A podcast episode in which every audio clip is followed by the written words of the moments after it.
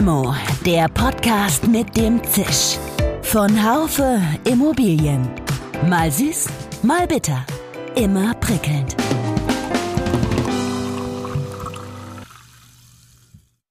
Hallo liebe Limo-Fans.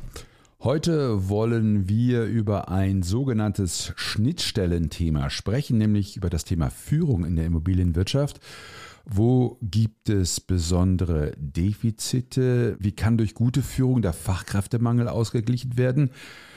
Können insbesondere gute Prozesse dazu führen, eventuelle Defizite der Führung auszugleichen? Das fand ich sehr, sehr spannend.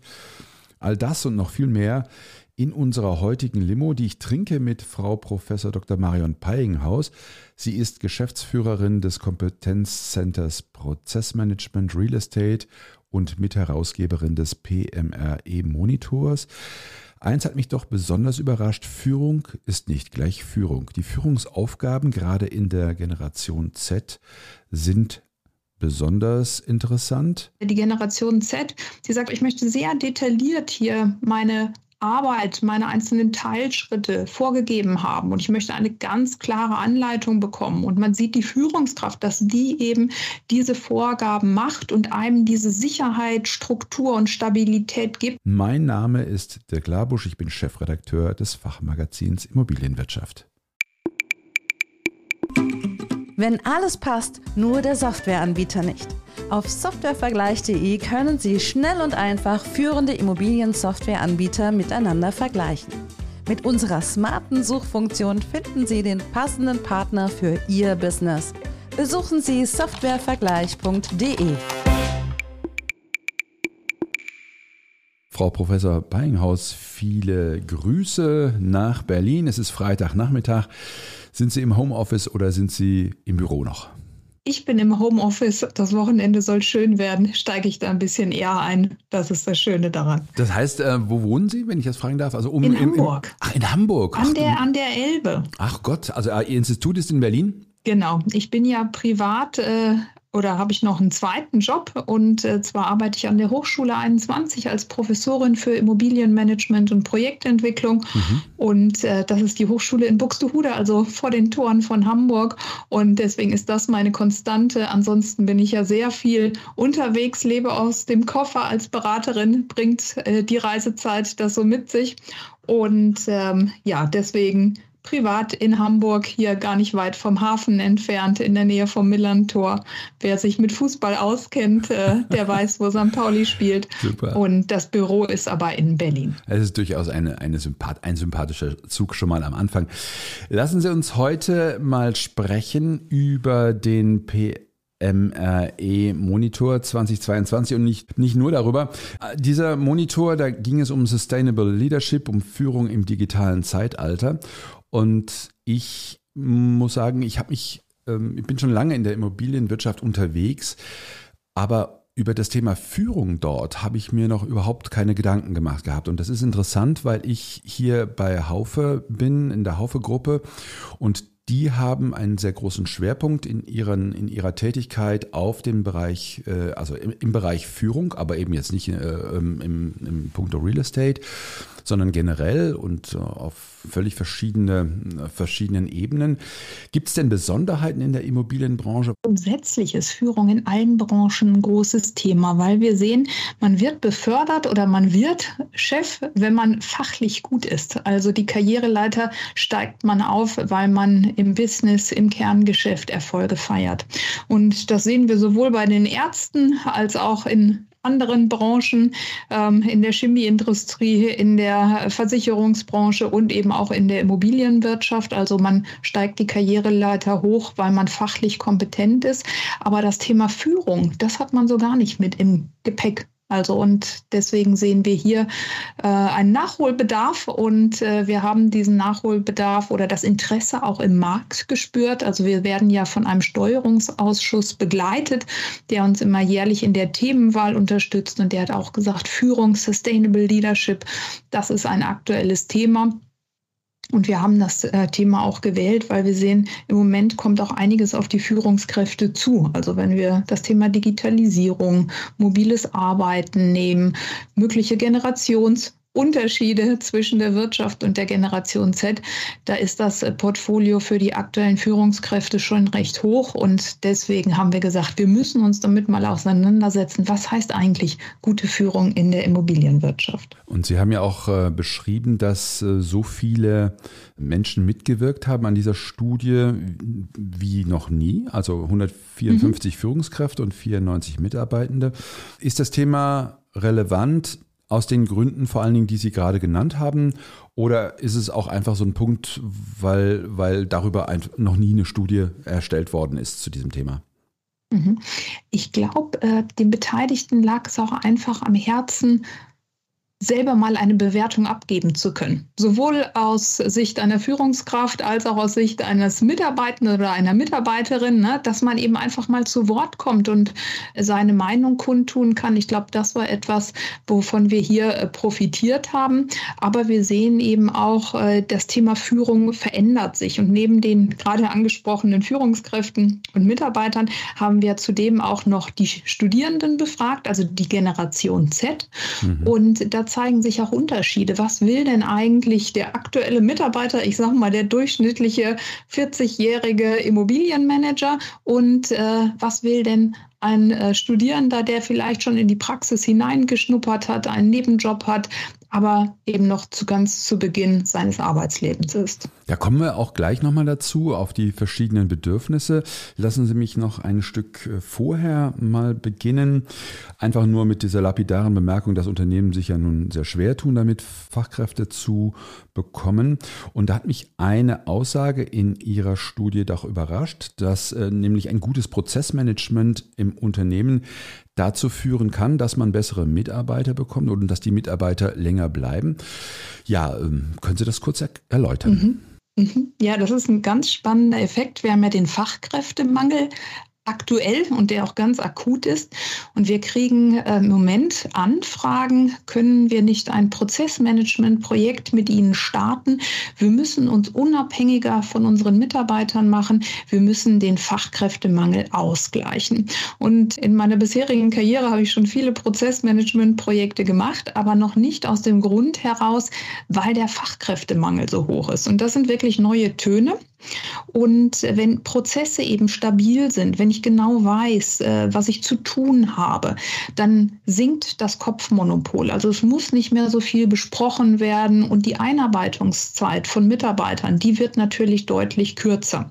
Auf der anderen Seite habe ich aber auch die Möglichkeit, wenn ich vielleicht nicht ganz so einverstanden bin mit der Mitarbeiterqualität, ist die Angst der Trennung auch nicht so hoch, weil ich weiß, ich kann hier relativ schnell wieder jemanden einarbeiten Kontakten und die, durch die Prozessstabilität habe ich auch eine gewisse Sicherheit im Unternehmen. Ja, und ein weiterer Punkt kommt hinzu, die Prozesse sorgen für Zufriedenheit im Haus. Und wenn man gute, strukturierte Prozesse im Unternehmen hat, steigert das die Mitarbeiterzufriedenheit, die Mitarbeiterbindung und äh, gerade gute Mitarbeiter kann man dann auch länger im Unternehmen halten. Welche Stellschrauben gibt es denn hier besonders? Welche Prozesse können denn besonders verbessert werden aus Ihrer Erfahrung heraus? Also wenn ich äh, sage, wo sollte man denn anfangen, gibt es immer eine Auswahl der Prozesse, welche werden besonders häufig durchlebt. Also nicht, dass man Prozesse auswählt, die vielleicht nur ein, zweimal im Jahr stattfinden. Und sind hier besonders viele Mitarbeiter von betroffen. Also dass man gerade die Prozesse am Anfang klärt, wo eben der Wirkungsgrad besonders hoch ist. Beispielsweise können das auch Prozesse sein, die über ganz viele Schnittstellen gehen. Wenn wir mal den Ankaufsprozess haben, dann haben wir die Investmentabteilung, wir haben das Fonds- oder Portfolio-Management, wir haben das Asset-Management, der Property Manager oder der Facility Manager wirkt sogar auch noch mit. Und hier spielen ganz viele Akteure zusammen und durch die Anzahl der Beteiligten wächst hier natürlich auch das Verlustrisiko, wenn die Schnittstellen nicht laufen, wenn da Reibungsverluste oder Doppelarbeiten entstehen. Und deswegen gerade Prozesse, die oft stattfinden und eben eine Vielzahl von Beteiligten haben oder eben über verschiedene Organisationsgrenzen hinausgehen, das sind Prozesse, die man prioritär angehen sollte. Was ist da Ihre Erfahrung? Also äh, gibt es dann Unternehmen, die Prozesse installiert haben, die zu, zu, zu groß sind oder die aus irgendwelchen Gründen nicht passen oder, oder wo die, wo die IT nicht läuft oder, oder was sind denn die, die Mängellisten jetzt bei, bei den Prozessen? Manchmal möchte man einfach auch zu viel. Und bei Prozessen ist es auch wichtig, dass sie für den Nutzer gemacht sind, dass sie handhabbar sind. Also es nutzt nichts, wenn man irgendwie ein 500-seitiges äh, Prozesspamphlet hat, was dann keiner anfasst und keiner liest. Und deswegen ist es wichtig, dass äh, die Prozessdokumentation einfach ist und auch visuell schnell erfassbar. Bestenfalls, wenn man das mal so in DIN A4-Seiten misst, sollte so ein Prozess auch nicht länger als ein oder zwei DIN A4-Seiten haben, sonst würde man eben die Prozesse noch untergliedern und Subprozesse einfügen. Und was auch wichtig ist, dass die Prozesse eben nicht in einem separaten Tool oder in einem separaten Aktenordner, der dann im Schrank verschwindet, landen, sondern idealerweise direkt in die Tagesanwendungen integriert werden. Also wenn man beispielsweise ohnehin mit einem Dokumentenmanagementsystem arbeitet, dann sollte man die Prozesse dort auch ähm, unterbringen, um eben die, sag ich mal, die die Hemmschwelle möglichst gering äh, zu halten, also ein niedrigschwelliges Angebot für die Nutzer erzeugen, dass jeder direkt zugreifen kann. Das zeigt ja auch, dass das, was Sie sagen, dass äh, ja nicht nur die großen Unternehmen sich damit befassen müssten, sondern in der Immobilienwirtschaft, das wissen wir beide, gibt es also ganz viele KMUs auch, die müssen genau so ein Prozessmanagement äh, betreiben, Fragezeichen. Und tun sie das, Fragezeichen? Oder äh, Ihre Umfrage, hat die diese KMUs überhaupt auch mit berücksichtigt oder waren das im Wesentlichen doch größere größere Unternehmen? Wir gehen immer in die komplette Breite. Also wir haben kleine Unternehmen mit unter zehn Mitarbeitern in der Anzahl bis äh, zu großen Unternehmen, die dann über 1000 Mitarbeiter verfügen. Also wir haben das komplette Spektrum. Und ähm, wenn ich als kleines Unternehmen am im Markt arbeite, dann habe ich eben die Möglichkeit, vieles auf Zuruf zu klären. Mhm. Dann ist die Notwendigkeit, Dinge zu dokumentieren, weniger groß. Insbesondere bieten sich da Dinge an, äh, dass man eine Einheitlichkeit schafft, dass man ähm, eine gleiche Versionierungsordnung hat, eine gleiche Ablagestruktur, dass man äh, Prozesse, die nicht so oft abgewickelt werden, dass man die dokumentiert, dass man das Wissen dann irgendwo an einer zentralen Stelle verankert. Wir haben aber gesehen, dass so die Schallgrenze für Prozessdokumentation, wenn man so die Anzahl von 20, 25 Mitarbeitern übersteigt, dann sinkt die soziale Kontrolle und dann sinken auch die Möglichkeiten, sich mal eben schnell auszutauschen. Also ab dann macht es eben wirklich Sinn, mehr Prozesse zu dokumentieren und immer eben nach dem gesunden 80-20-Regel, das, was sinnvoll ist, das, was Nutzen bringt und nicht Prozesse um des Papiers willen. 80-20, können Sie mir das äh, nochmal äh, für, für, für Dumme mhm. wie mich, was bedeutet das, 80-20-System? Ja, also dass man eben einfach die, die wichtigsten Prozesse dokumentiert, wo das Risiko sehr hoch ist, wenn man sagt, hier, wenn hier Fehler passieren, dann können wir Geld verlieren. Oder wie ich eingangs sagte, dort die Prozesse, wo viele Mitarbeiter betroffen sind, wo man Effizienzpotenziale dann auch heben kann. Okay. Dass man sich auf diese Prozesse konzentriert, aber es ist nicht notwendig, auch noch ein Prozess dann, wie starte ich die Kaffeemaschine? Nein, das ist dann nicht mehr relevant. Alles. Das, was Sie sagen, Sie sind ja beratend auch unterwegs. Ich weiß, dass viele äh, mittlere Unternehmen wirklich auch ein Problem darin haben, die für Sie richtigen und guten Prozesse zu zu äh, finden und auch zu sagen, jetzt gerade mal, wie gehe ich jetzt von analog zu digital, auch, auch mal jetzt ganz basic, basic. Sind Sie für solche Unternehmen auch beratend tätig oder ist das eher eine, gehen Sie, sind Sie da eher eine Kategorie höher tätig? Frau Beinghaus? Nein, also wir arbeiten schon für alle Unternehmensgrößen und ähm, was wir gerade so im, im mittleren oder kleineren Bereich sehen, das sind oft Dienstleister, die dann auch für unterschiedliche Unternehmen arbeiten und sich dann jeweils wieder an die Vorgaben des Kunden adaptieren müssen. Also da gibt es dann nicht nur einen Prozess im Haus, sondern es gibt dann ganz viele unterschiedliche Prozesse, die dann eben durch den Kunden vorgegeben werden. Und das ist dann nochmal eine Herausforderung, dass man die Mitarbeiter dann schon auch motiviert, sich diesen unterschiedlichen Vorgaben, diese unterschiedlichen Vorgaben anzuschauen und denen dann auch zu folgen. Und das ist eigentlich die große Herausforderung von gerade so mittleren Unternehmen, die als Dienstleister agieren. Ich fand es ja auch ganz spannend, auf Ihrer Webseite stand, dass die, die Organisation von Unternehmen oft nicht zur Strategie passt, so wie das eigentlich gewollt ist. Das, das wundert mich, weil ich denke immer, eigentlich ist das doch so ein Basic. Du nimmst dir als äh, Organisation, du legst dir eine Strategie fest und sagst, wo du hin willst, aber und du richtest dein Unternehmen dahin auf. Aber so scheint es ja nicht zu sein. Das ist oftmals wahrscheinlich äh, ein bisschen das Problem. Ja, was wir erleben, ist, äh, dass eine Strategie entwickelt wird, aber die Strategie oft nicht den einzelnen Mitarbeiter erreicht. Also dass die, der Kopf zwar voranläuft, aber der Körper noch nicht weiß, wo es hingeht. Und diese Kommunikation ist aber extrem wichtig. Ne? Also zur Mitarbeiterbindung, auch zur Motivation, dass man hier diese eigengeschlagene Richtung verfolgt oder auch zur Priorisierung des Tagesgeschäftes. Was ist jetzt wirklich wichtig? Was bringt mich strategisch nach vorne?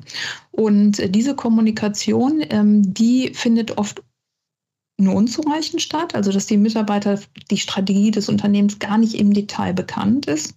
Und äh, was wir auch feststellen, dass es einen gewissen Energieverlust gibt, dass man am Anfang mal sagt, das ist unsere Strategie, das möchten wir erreichen und dann werden auch Transformationsprojekte gestartet, aber dann kommen die ersten Hindernisse und dann wird es mühsam im Projekt und dann ist der Aufwand höher als gedacht und die Ergebnisse sind zäher zu erreichen, als man meint und dann verliert man eine gewisse Energie und auch dann kommt es zu einem Auseinanderdriften von der ursprünglichen Strategie und der Richtung, wohin sich die Organisation bewegt. Mensch, und hier ist natürlich Führung gefragt. Im Idealfall nehmen die, äh, die Unternehmensleader nehmen ihre Belegschaften mit. Das ist ein Teil dieser Studie, ein Ergebnis, dass sich die Rolle von Führung verändert hat.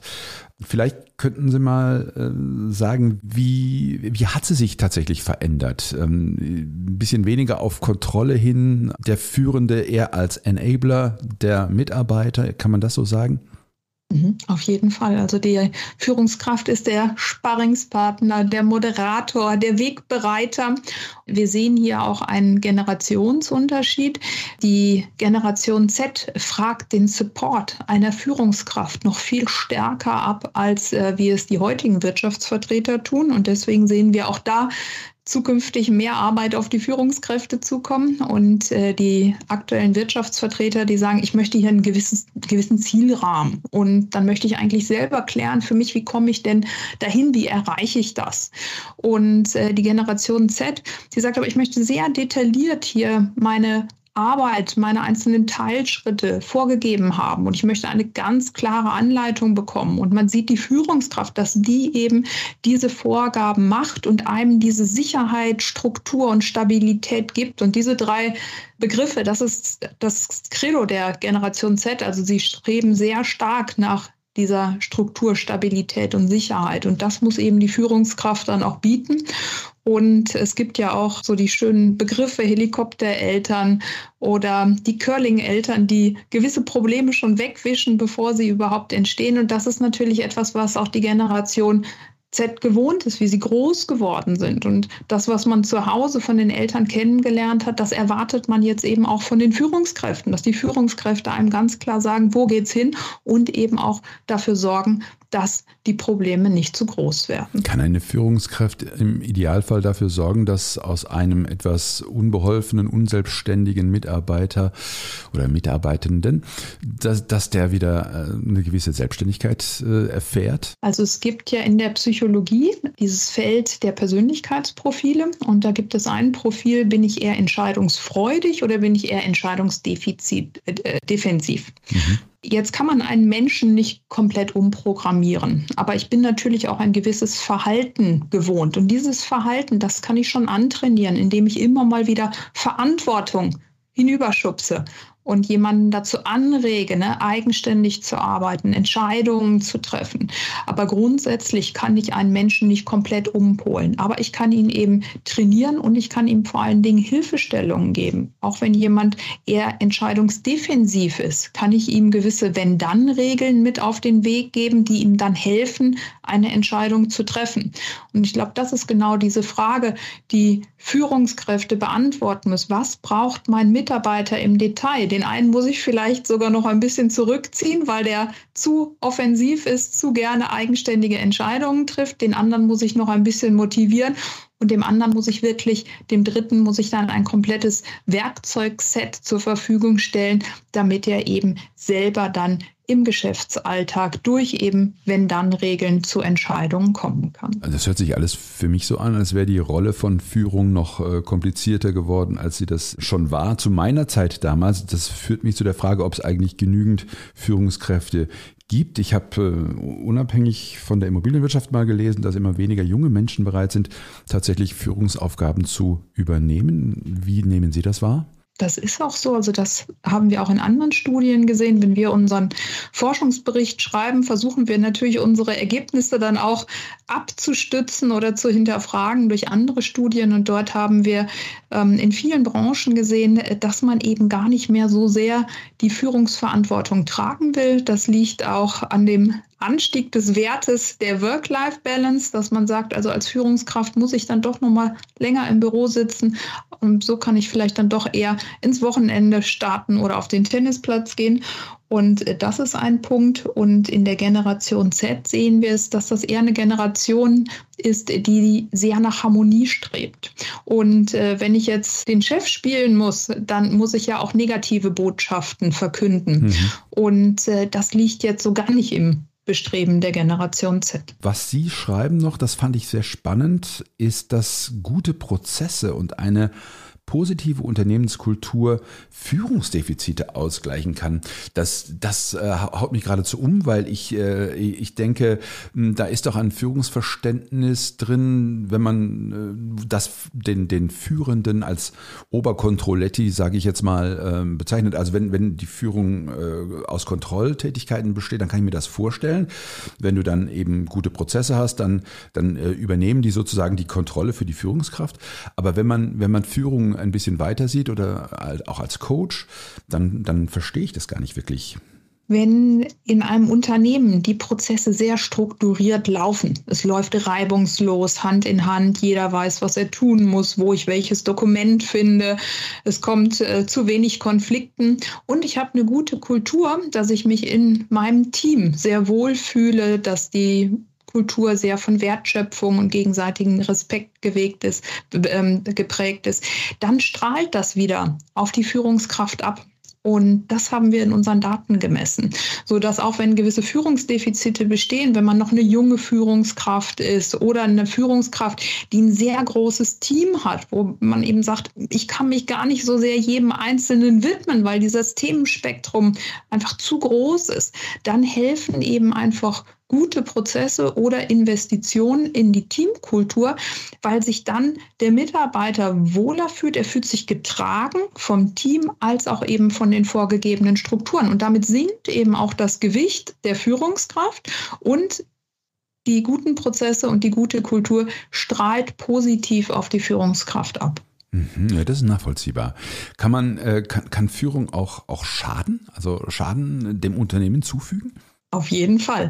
Ja, es gibt eben auch destruktive Führung, also dass man eben die Mitarbeiter auch demotiviert. Und was wir festgestellt haben, ist, dass es insbesondere eine defensive Führungskraft eher für Unruhe sorgt. Man mag ja meinen, wenn ich sage, ich mache hier einen Laissez-faire-Stil, jeder kann tun und lassen, was er will, das muss doch zur Zufriedenheit führen. Ganz im Gegenteil ist das der Fall. Und Mitarbeiter, die möchten auch klare Entscheidungen. Und wenn ich eben zu defensiv bin, bin ich auch ein bisschen wackelmütig. Dann sage ich einmal Hü und einmal Hot. Und das führt natürlich zu Frust.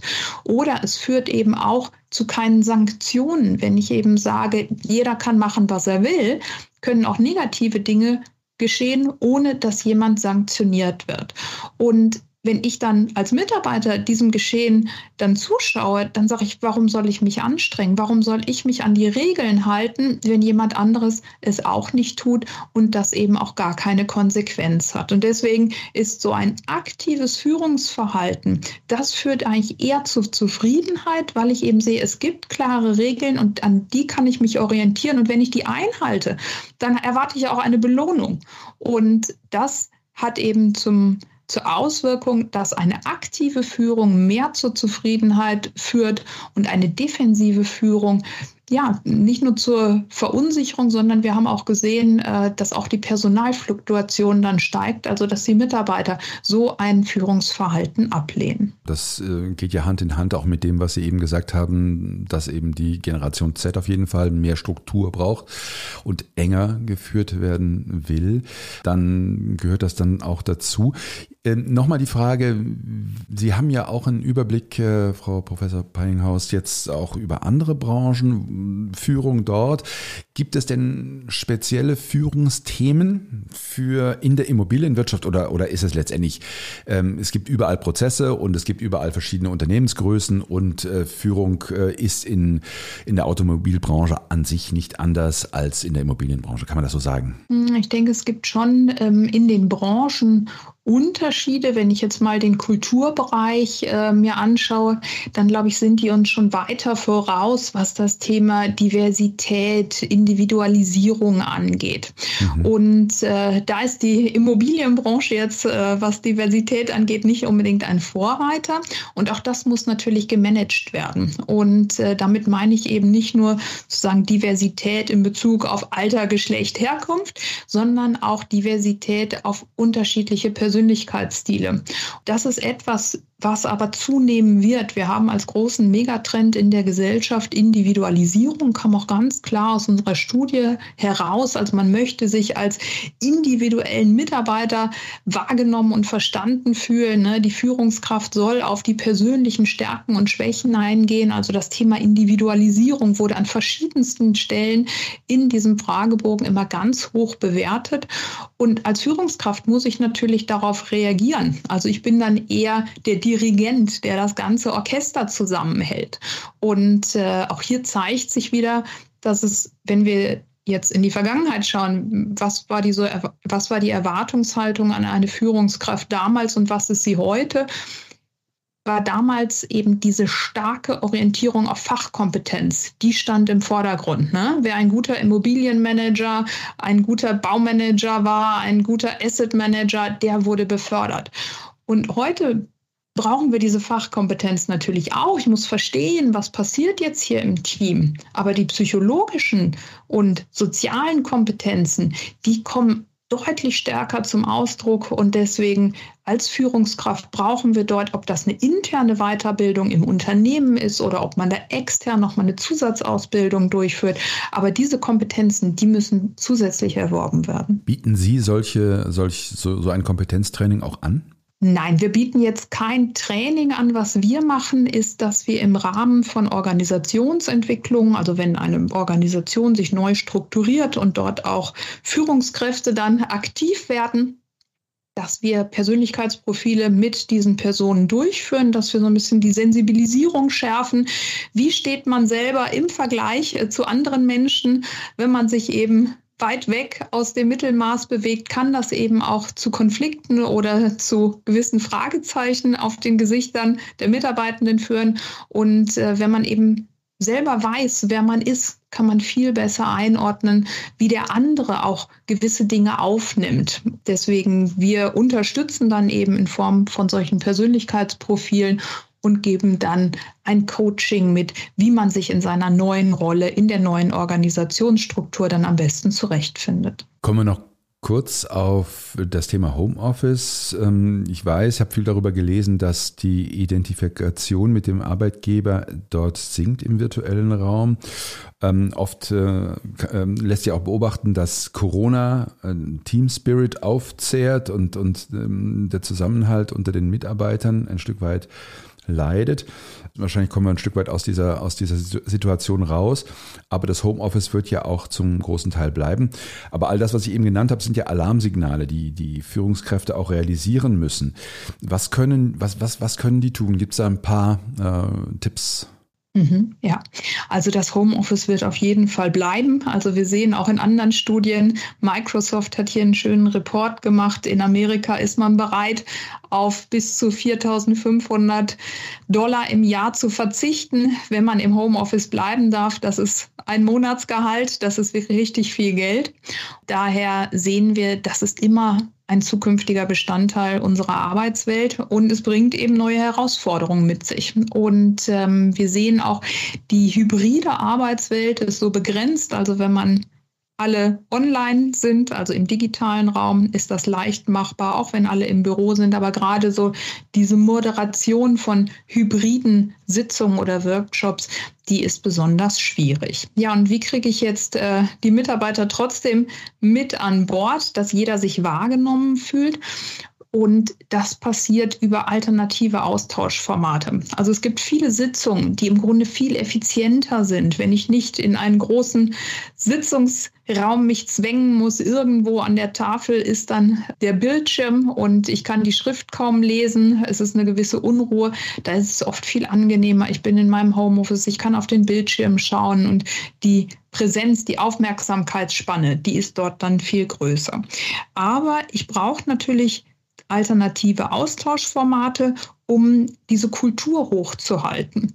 Und das kann eben gemeinsame Wandertage sein, das kann gemeinsames Essen sein. Gerade die Aufnahme von Essen ist besonders sozial bindend, ist auch ein Effekt aus der Psychologie.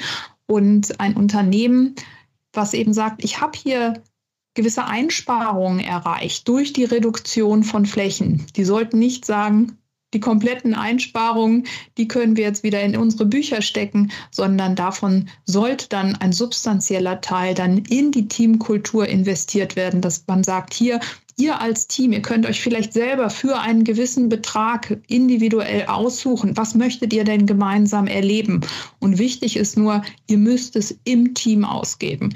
Und das ist so ein Ansatz, um zu sagen, wir möchten hier die Teamkultur stärken, auch wenn wir uns vielleicht nicht mehr so oft sehen. Ja, man könnte ja auch äh, zusammen eine Limo trinken. Also Sie wissen ja, unser Podcast heißt Limo. Frau Professor Peinghaus, wenn Sie äh, mal die Augen schließen und äh, ich würde Sie zu einer Limo einladen, beziehungsweise ich würde Ihnen eine ausgeben und ich würde Ihnen sagen, Sie können die Limo trinken mit wem auch immer Sie wollen, lebend, tot, der Immobilienbranche zugehörig oder nicht. Mit wem hätten Sie Lust, eine Limo zu trinken? Ich glaube, wenn ich eine Limo trinken würde, würde ich die gerne mit Angela Merkel trinken. Spannend. Sie sind nicht die Erste. Also ich glaube, es, also der Favorit ist Barack Obama und dann mhm. kommt aber auch schon bald Angela Merkel. Ja, vielen Dank. Ja, super. Ich, ich danke Ihnen sehr. War sehr spannend. Ich glaube, über das Thema Führung werden wir noch ein bisschen mehr auch hören. Und äh, ich glaube, ich finde sehr spannend, wie sich dieser, dieser Begriff wandelt. Und äh, gerade über diese Besonderheiten der Generation Z habe ich jetzt doch auch einiges gelernt. Alles Gute nach Berlin und bis zum nächsten Mal, Frau Professor Beinghaus. Vielen Dank für das Gespräch. Ihnen auch alles Gute. Tschüss. Tschüss. Ja, es ist schon spannend, wie viele verschiedene Facetten Führung doch hat. Und ich glaube, dass es wichtig ist, dass sich Führungskräfte auch in kleinen und mittleren Unternehmen hier doch intensiver schulen lassen, als das nach meiner Beobachtung bisher oft der Fall ist. Bleiben Sie uns gewogen. Bis zum nächsten Mal. Ihr Dirk Labusch, ganz viele Grüße auch an die Technik Severin Goutier und Nico Usbeck. Bis bald. Ciao. Schön, dass Sie dabei waren. Bis zur nächsten Folge von Limo, dem Podcast mit dem Zisch von Haufe Immobilien. Um keine Folge zu verpassen, abonnieren Sie doch einfach den Podcast in Ihrer Podcast-App.